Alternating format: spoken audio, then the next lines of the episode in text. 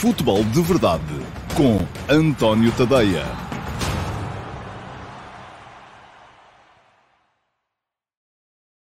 Então, olá, muito bom dia a todos e sejam bem-vindos à edição de uh, 19 de abril de 2021 do Futebol de Verdade. É um dia que pode ficar na história do futebol europeu. Eu tinha aqui já tudo preparadinho e previsto um, para vos falar hoje uh, de forma mais detalhada dos jogos dos candidatos ao título no futebol português neste fim de semana. Vou ainda assim com certeza fazê-lo, porque é importante, é aquilo que é a nossa realidade, mas entretanto hum, a atualidade internacional impõe-se e a criação da Superliga, que já foi anunciada hoje de manhã uh, por 12 clubes uh, rebeldes que querem sair debaixo do julgo da UEFA, uh, naturalmente vai impor-se e vai uh, uh, fazer com que eu passe também aqui pelo assunto, assunto acerca do qual, aliás, já escrevi hoje de manhã, no último passo, o texto que sai todos os dias, de segunda a sexta-feira, às 8 da manhã, no meu site, antoniotadeia.com. Ora, eu tenho escrito ao longo dos anos, com alguma regularidade sobre este tema. É um tema que me apaixona, é um tema que eu acho que é fundamental para podermos uh, olhar para aquilo que é o uh, futebol europeu neste momento e, portanto, desde que me lembro, e atenção, é preciso termos em conta que a Liga dos Campeões, tal como existe, já foi criada por causa da pressão que os clubes fizeram para eventualmente começarem com a Superliga no início da década de 90. Eu lembro-me de ser jornalista do uh, Expresso e na altura ter uh, entrevistado um senhor que se chamava, não sei se ainda é vivo, creio que sim, uh, Alex Finn, que era um consultor da Saatchi Saatchi, uh, que estava na base da criação do projeto da primeira Superliga. Ainda não havia sequer a Liga dos Campeões Europeus, havia Taça dos Campeões Europeus. os clubes não queriam passar por esse embaraço e que era ficarem fora da Europa logo à primeira, e aconteceu algumas vezes. o sorteio às vezes ditava tipo Real Madrid-Milan, logo na primeira eliminatória, não havia cabeça de série, não havia nada, e então, eh, quando isto era tudo eliminar, havia clubes que ficavam fora logo ali. Desde essa altura, os principais clubes europeus começaram a meter pressão. o, o melhor taborda diz-me que se sente absolutamente tirado. Vamos lá ver é preciso termos calma com as coisas. isto. As pessoas estão a reagir todas, do meu ponto de vista, pelo menos de forma demasiado emocional os bons contra os maus, os capitalistas contra o futebol de base, o futebol dinheiro contra os, o, o, a paixão. Não tem nada a ver com isso. Isto é tudo o mesmo. A sério. Deixem de acreditar nessa lógica manicaísta de que de um lado estão os bons que só querem dinheiro, do outro lado estão os maus, estão os, uh, os bons que não querem dinheiro, assim é que é. Do outro lado estão os maus que só querem dinheiro. Um, porque as coisas não funcionam assim. Vamos com calma, vamos lá tentar perceber o fenómeno primeiro, porque o fenómeno é digno de ser entendido. E aí está, pergunta-me o Mateus Bastos o que é que eu achei das declarações do Gary Neville, um, que disse que era ganância e que os clubes deviam perder pontos e títulos. Essa, tá... O Gary Neville fez parte do circo durante muitos anos e ainda hoje faz. Portanto, uh, vamos com calma, vamos lá a começar a olhar para as coisas como elas são e, sobretudo, tentar compreendê-las. É isso que eu quero, uh, é, é, por isso que eu quero dar aqui um bocadinho o meu contributo vou tentar explicar aqui aquilo que está a acontecer. Não há apocalipse nenhum, conforme diz o Rui Soares, que nos diz bem-vindos ao apocalipse do futebol. Apocalipse é ali atrás. Não há apocalipse nenhum. Um, isto, é, isto é um processo contínuo, começou há 30 anos. E só quem andava a dormir é que não percebeu o que é que se estava a passar. E isto é inevitável. Bom, vamos lá. Primeiro, factos. O que é que aconteceu? 12 clubes, e são eles seis clubes ingleses: Manchester City, Manchester United, um, Liverpool, Tottenham, Arsenal e Chelsea. Três clubes espanhóis: Atlético de Madrid, Real Madrid e Barcelona. E três clubes italianos: Uh, Juventus, Inter de Milão e Milan, são 12 clubes ao todo, anunciaram já hoje a criação de uma Superliga. O, o modelo não é muito diferente daquilo que é o modelo da Liga dos Campeões que, que ia ser aprovado, e não sei se vai ser hoje, no Comitê Executivo da UEFA. Uh, são, um, a partir do que é que eles querem? Querem fazer uma Superliga com 20 equipas, convidaram também o Bayern Munique e o Paris Saint-Germain uh, para serem membros fundadores e tanto o Bayern como o PSG não aceitaram, mas isto, enfim, tem a ver com o facto do Bayern ser, de facto, um fenómeno à parte no futebol mundial neste momento e do uh, presidente do PSG, o Nasser Al-Khelaifi, ser muito amigo de Alexandre Cheferin, presidente da UEFA, e muito próximo da UEFA. E, portanto, aqui, uh, desses dois, à partida, não levam nada. Uh, e o que é que eles querem? Querem criar uma Superliga com dois grupos de 10, que à partida garantem primeira volta e segunda volta, 18 jogos a cada um, um, a cada clube, dos quais os apurou os primeiros quatro para quartos de final, meias finais e final. Bom, querem continuar a jogar os campeonatos nacionais. Mas depois como é que se chega a esses 20 clubes? Uh, se tendo em conta que só há 12 membros fundadores. Um, ora bem, a ideia é depois convidar uh, casuisticamente este ano um clube, no outro ano outro clube, uh, e, e, com base naquilo que eles próprios definiriam como sendo regras de acesso. Mas isto tem aqui logo a partir de um problema. É que estes 12 nunca descem. Estão sempre lá.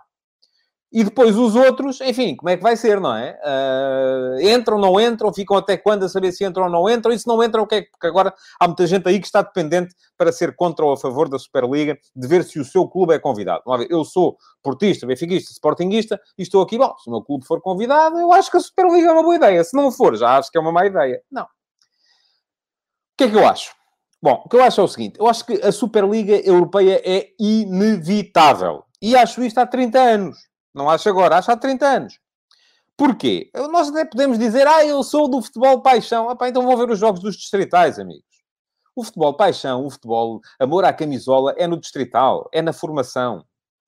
Se andam a ver os jogos da Liga dos Campeões, se andam a ver os jogos dos vossos campeonatos nacionais, já não são do, do, do, do, do futebol paixão coisa nenhuma são do futebol negócio. E depois, a questão é, portanto, não me venham com esse argumento do uh, isto é o futebol negócio contra o futebol paixão. Não há.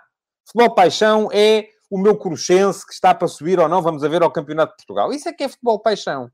O resto, Benfica, Sporting, Porto, é futebol negócio. Não tem nada a ver com paixão. Paixão é vossa. Eles não estão lá por paixão. Bom, eu acho que a Superliga é inevitável. Porquê? Bom, da mesma maneira que nos anos 30 do século passado se percebeu que uma competição nacional era inevitável. Porquê? Porque o paradigma mudou.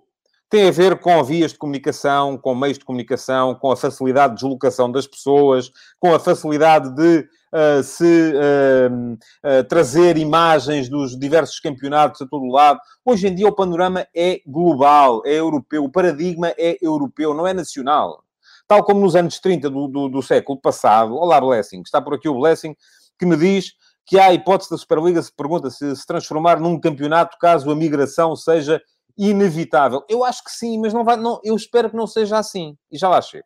Bom, inevitável, porque da mesma forma que nos anos 30 do século passado, quando se percebeu que era preciso, que já havia maneira de, de das equipas andarem ao longo do país, se percebeu que era preciso uh, criar um campeonato nacional, e houve muita gente a dizer: ah, e agora? O que é que vai ser da nossa vida? Vamos deixar de poder ver o Carcavelinhos a jogar contra o Fósforos e a verdadeira base do futebol é a paixão do futebol regional. Isto é Lisboa. E no Porto diriam: e agora? O Académico do Porto nunca mais vai poder jogar contra o, uh, sei lá, o, não, o Boavista, o Porto Salgueiros. O que é que vai acontecer? Não, bom, enfim. Não aconteceu. Não aconteceu nada normal à evolução. O paradigma muda. O paradigma do, da espécie humana mudou. Uh, hoje em dia o paradigma é europeu, pelo menos, para não dizer que é global, mundial. Portanto, isto é inevitável, vai acontecer mais cedo ou mais tarde. Agora, o que é que eu acho deste projeto de Superliga? Acho que é uma aberração. E é uma aberração por uma razão muito simples. E para isso temos que perceber o que é que está em causa na base desta Superliga. E em causa, na base desta Superliga, está uma coisa muito simples, que se chama Covid-19 os presidentes, gestores da tanga, e vou dizer outra vez, gestores da tanga, como o senhor Florentino Pérez, no Real Madrid, que aquilo que sabem fazer é, uh, é a mesma receita de sempre, é ir raspar o, o, que resta no cofre, gastar e ficar à espera que o marketing depois traga o dinheiro de volta. Tiveram um problema grave que foi uma quebra de receitas fundamental, brutal, à conta da, da Covid-19 e então precisam desse, desse dinheiro, porque senão como é que o, o, Florentino Pérez neste momento está a dar em doido porque quer o Mbappé, quer o Haaland e não tem dinheiro para ir à procura. Como é que ele pode criar dinheiro para ir à procura? É preciso aumentar, é preciso aumentar a receita, porque senão eu não posso ir contratar o Haaland. Como é que é a minha vida? O Mbappé, como é que é a minha vida? Bom, e portanto o que está na base é apenas e só isso. E depois está na base outra coisa, que é o facto de, neste momento, boa parte dos uh, clubes uh, principais clubes europeus estarem uh, já uh, um, nas mãos de investidores americanos. Acontece isso com o, com o Liverpool, acontece isso com o Arsenal, acontece isso com o Manchester United, e os americanos estão habituados a uma realidade diferente, de facto, que é a realidade. O, o João Lopes diz-me que o Porto já se manifestou contra, e acho muito bem. Uh, que é uma realidade das ligas fechadas. Agora, comparar isto que está aqui a ser criado com uma NBA ou com uma NFL é o mesmo comparar a obra-prima do mestre com a prima do mestre de obras. E eu vou explicar porquê. Esta Superliga tem para já 12 membros fundadores que vêm de três países dos 55 que compõem a UEFA neste momento. Ora, a NBA tem a participar equipas de 23 estados norte-americanos. E entre estes só a Califórnia, com quatro equipas, o, o, Texas com três, a Flórida com duas e o estado de Nova York com duas é que têm mais de uma equipa a participar. A NFL, a Liga de Futebol Americano, tem 32 equipas e nelas estão representadas 32 estados americanos, uh, perdão, 23 estados americanos também. E nestes só a Flórida, Califórnia e Nova York, com três equipas cada, Texas, Pensilvânia e Ohio, com duas, é que têm mais de uma equipa. Esta Superliga o Alex Teixeira diz-me que acha uma tremenda cobardia Pinto da Costa não ter aceito o convite. Mas não houve convite nenhum, Alex. Ouça, não se meta nisso. Não vá por aí. Não houve convite nenhum. Ah, ah, quando muito poderia haver um convite para participar num ano. Ah, mas não foi convidado nenhuma equipa portuguesa para ser membro fundador. Ora bem, o que é que acontece aqui? Não há nenhuma forma de representatividade do futebol europeu nesta Superliga.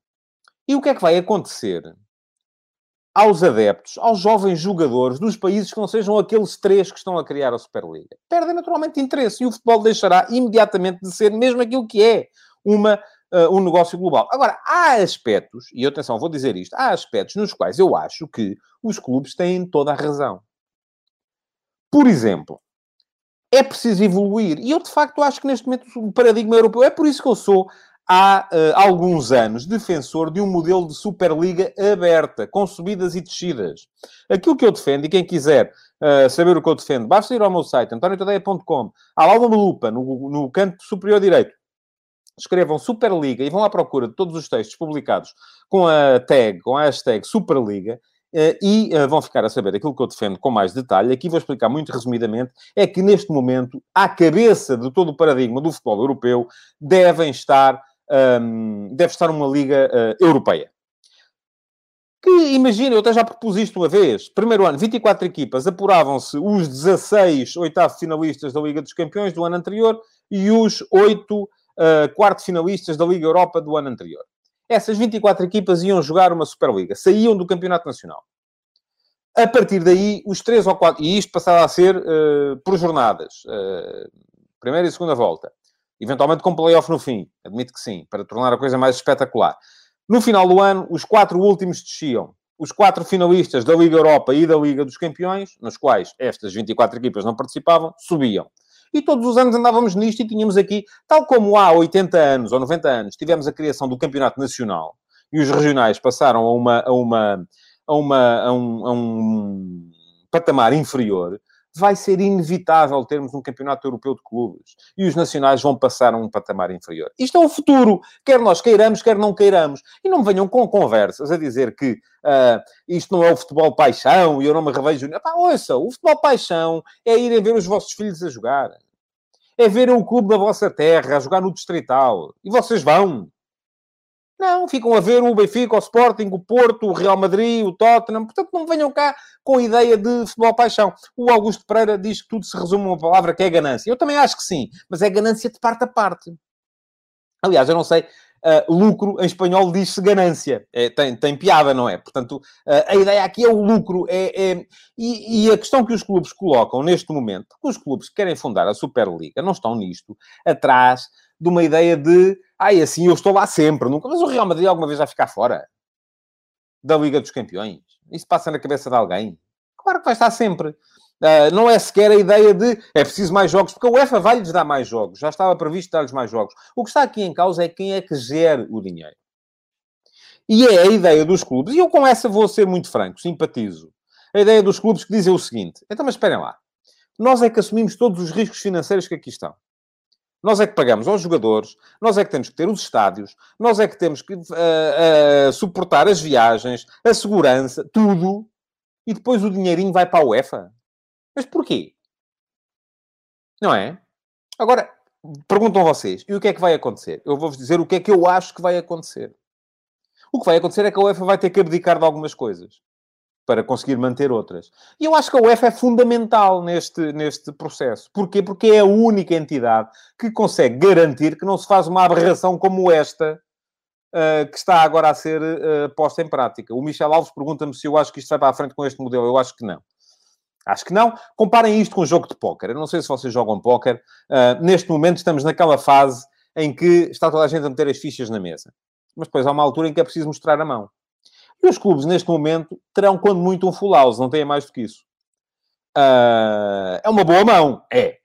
Porque sem eles, uh, a Liga dos Campeões vale muito menos. Sem eles, as ligas nacionais valem muito menos. Imaginem, enfim, é perfeitamente possível, e as ligas já disseram que o vão fazer, a Premier League, a Série A e a Liga Espanhola dizerem, ok, vocês querem ir para a Superliga, deixam-nos jogar aqui. É perfeitamente possível, e os clubes aí já pensam duas vezes. Mas o que é que passa a valer uma Premier League em termos de mercados mundiais de transmissão? Porque é isso que está em causa. O que está aqui em causa é o dinheiro das televisões. O que é que passa a valer uma liga, uma liga Premier League em termos de mercados mundiais sem o City, o United, o Tottenham, o Chelsea, o Arsenal uh, e o Liverpool? Portanto, vamos passar a ver todas as semanas o Everton a jogar contra o Southampton, o, o, o Crystal Palace com o Fulham. Uh, o Leicester com o West Ham, enfim, é fixe, não é? É porreiro, mas não vale um décimo do que vale neste momento. Portanto, isto uh, uh, também, enfim, não é? Tem, tem o seu quê, uh, e, e, também, se calhar, o, a, a, mão que tem as ligas e a UEFA neste momento também não é um, um straight flush. Também, se calhar, é pá, um póquer. Enfim, tem uma mão um bocadinho mais forte, acho eu. Mas não tem uma mão absolutamente vencedora. Uh, portanto, o que é que eu acho que vai acontecer? Acho que a UEFA vai ter que ceder. Acho que a UEFA é fundamental para este processo, para evitar que isto seja uma aberração.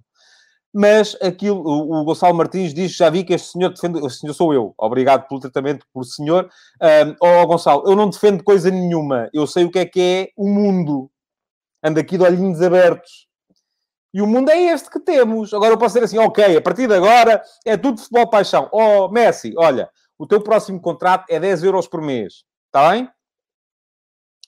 E depois como é que os artistas vão todos fazer o quê? Eu não, eu não posso, eu não, eu não consigo defender nem deixar de defender. Eu só posso jogar com base naquilo que é a realidade do mundo. E o mundo, de facto, é um mundo que é capitalista. É assim. Não, não dá para defender o futebol paixão. Eu defendo, até defendo mais do que isso. Defendo o rugby paixão, que é quando conseguia ver o meu filho jogar. E é que é. E era isso que eu ia ver. Agora, não podem estar à espera que o Ronaldo, o Messi, o Mbappé e o Haaland estejam a jogar futebol paixão. Não, não é. Eles vão jogar, são profissionais. Profissionais. Jogam onde há mais dinheiro, é o trabalho deles. Portanto, aqui não há não há, manica, não há lugar para manicaísmos. Portanto, o que vai acontecer, acho eu, é isto: é que os clubes vão ser pressionados por parte das ligas, vão ter que recuar um bocadinho, a UEFA vai ter que lhes dar mais alguma coisa para lhes salvar a face. E eu acho que o futuro, mais ano, menos ano, vai ser este que eu estou aqui a dizer e que eu defendo. E atenção, defendo por uma questão de paradigma, porque acho que de facto o paradigma hoje em dia já é europeu ou global mesmo, não é nacional, mas defendo também porque acho que é melhor para nós. Nós, clubes portugueses. Nós, futebol português. E vocês dizem assim, melhor, mas como é que é possível? Eu vou-vos vou explicar como é que é possível. O que é que vocês acham que os clubes portugueses podem fazer na Liga dos Campeões neste momento?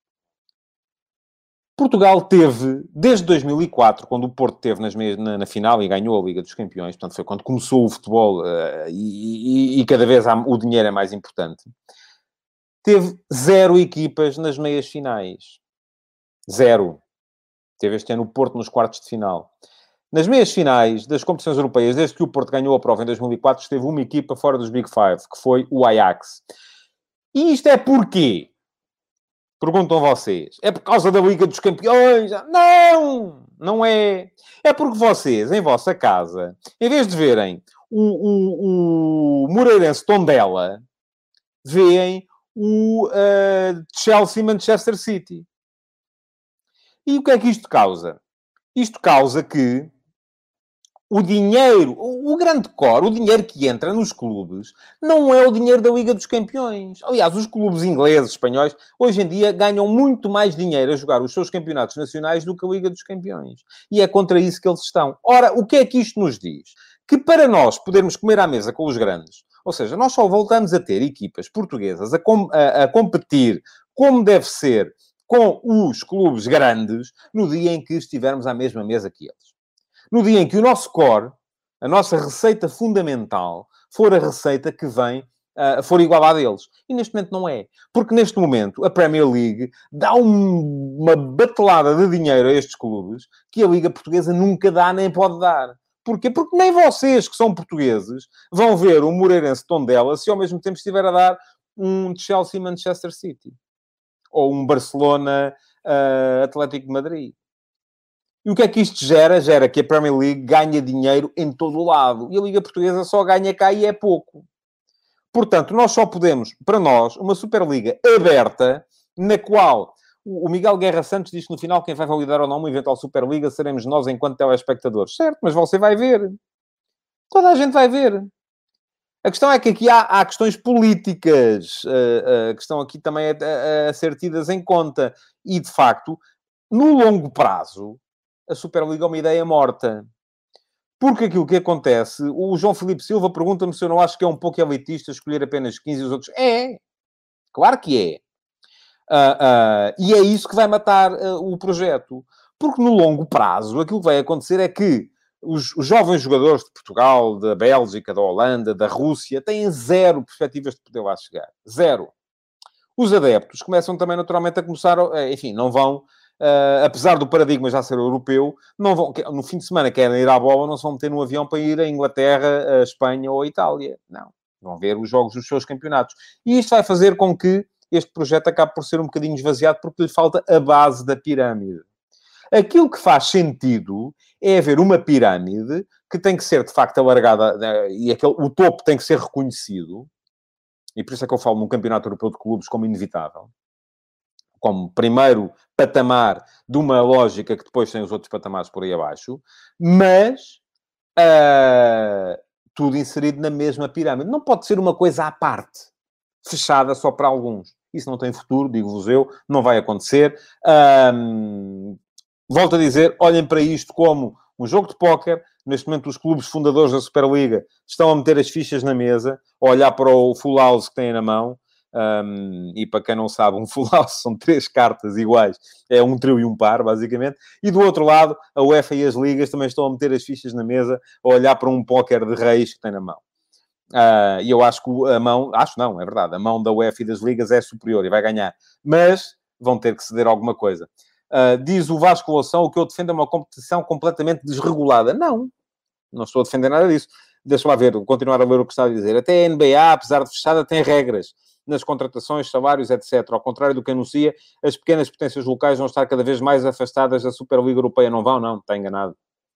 Mas enfim, aqui estamos a deitar-nos a adivinhar uma coisa que não aconteceu uh, ainda. Isso é o mesmo que dizer que uh, os clubes. Uh, de, depende sempre do, do, tecido social, do tecido, é o mesmo dizer que, por exemplo, na Premier League temos equipas de várias cidades inglesas. Porquê? Porque os adeptos continuaram a apoiar essas equipas. Em Portugal já não é tanto assim porque, como o país é mais pequeno, os adeptos mesmo do interior apoiam os três grandes, uh, em vez de apoiar os clubes da sua, da sua zona. Bom, eu logo à noite vou estar, em princípio, na RTP às nove e meia para falar do tema, para falar da Superliga Europeia também, num espaço que vai ser aberto no 360. Um, teremos com certeza mais notícias até lá.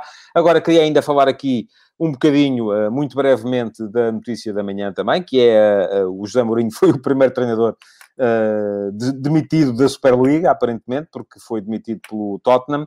Não me espanta, os resultados têm vindo a ser muito negativos. Derrota com o Arsenal, 3 a 0 do Dinamo Zagreb. Depois o, ganharam o Aston Villa, mas empataram com o Newcastle.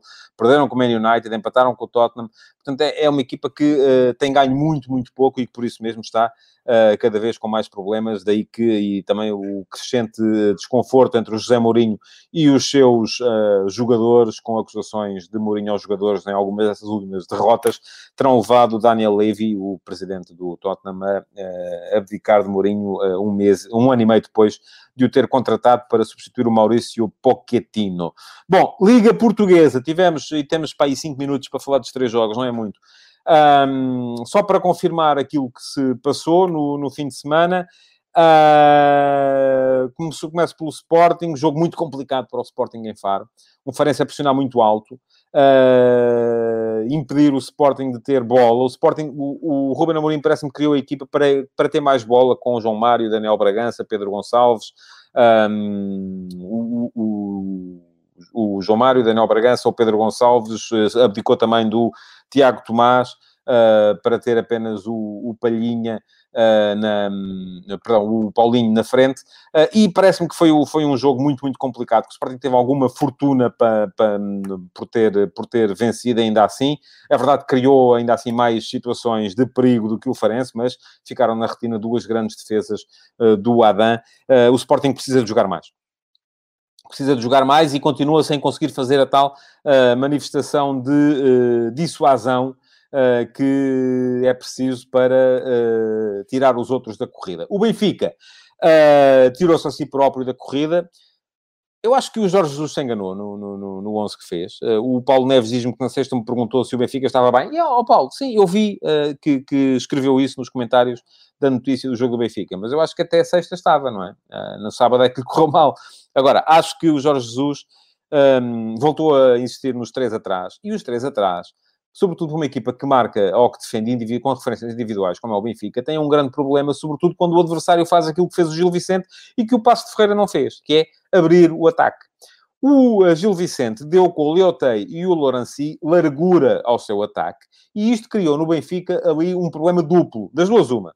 Ou os alas baixavam. O João Lopes pergunta-me se eu admito que exagerei nos elogios ao Benfica. Uh, não, eu não me lembro de ter feito assim grandes elogios ao Benfica, mas o Benfica estava a ganhar os jogos todos, se era contra 10, contra 11 ou contra 12, isso já não sei, oh, oh, oh, João, francamente. Se era contra 10 foi porque os jogadores foram expulsos, foram expulsos não deviam ter sido, pronto, ponto final. Um, mas uh, uh, o que é que eu tenho a dizer dos supostos penaltis contra o Sporting? Oh, oh André, pergunta-me o André Martins. Há um que nem sequer tem discussão, que é o lance do, do Coates com o com o Abner do, do Farense. O Coates, em princípio, nem, nem, sequer, ele até, até recua para não, para não bater no adversário. O outro, de facto, é um lance muito discutível, o lance do Tomás Tavares com o Nuno Mendes. E há, de facto, ali um toque. O Nuno Mendes toca, uh, o, o, pé esquerdo do Nuno Mendes toca no pé direito do Tomás Tavares. Agora, pergunto-vos a vocês. Eu sou capaz de estar aqui todos os dias a dizer que Uh, temos que marcar menos faltas, nem todos os toques são falta, uh, é preciso deixar jogar, e depois há, há um toque, penalti. Não, não sou. Portanto, para mim, vou-lhe dizer, uh, relativamente a esse lance, o seguinte: se o árbitro marcasse penalti, estava bem? Estava. Não marcando, está bem? Está. Porquê? Porque há um toque, de facto, mas não é o toque que tira o Tomás Tavares do lance. A queda é totalmente encenada. Uh, portanto, admito perfeitamente as duas uh, situações. Se querem saber o que é que eu acho, acho que não, acho que acho que neste tipo de lance é deixar seguir. E, aliás, não me venham cá dizer, já sei que vão dizer todos que sou do Sporting e que sou, hoje sou do Sporting. Um, e, e, a questão aqui é, eu não posso defender uma coisa durante seis dias da semana e ao sétimo defender uma completamente oposta. Aquilo que eu defendo é jogo com menos faltas e, aliás, tivemos uh, esta semana nos jogos dos grandes arbitragens impecáveis nesse ponto de vista. A deixar jogar.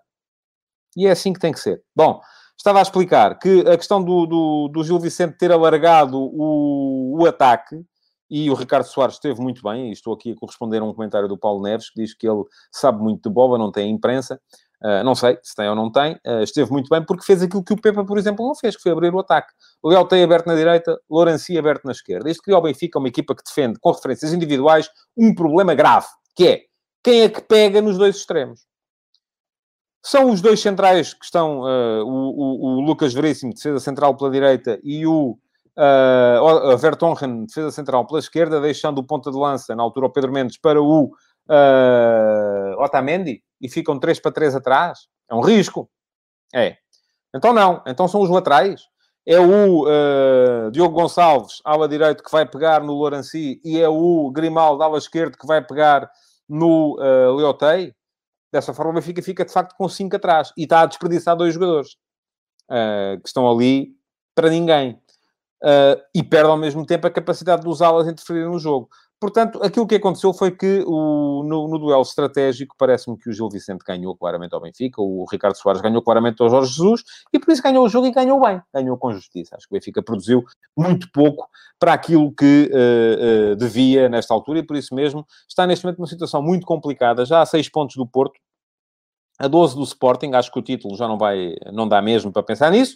Uh, pode o Benfica ainda pensar no segundo lugar, mas para isso precisa ganhar todos os seus jogos, incluindo o jogo que tem contra o Porto, e esperar que o Porto escorregue em mais algum sítio, o que não é fácil, porque o Porto está a olhar para cima, não está a olhar para baixo. Bom, por fim, o Porto, é verdade que não fez um grande jogo, uh, bem pelo contrário, fora contra o Nacional. O Nacional foi melhor do que a encomenda, melhor do que eu estava à espera, depois de ter apanhado cinco nos últimos dois uh, jogos.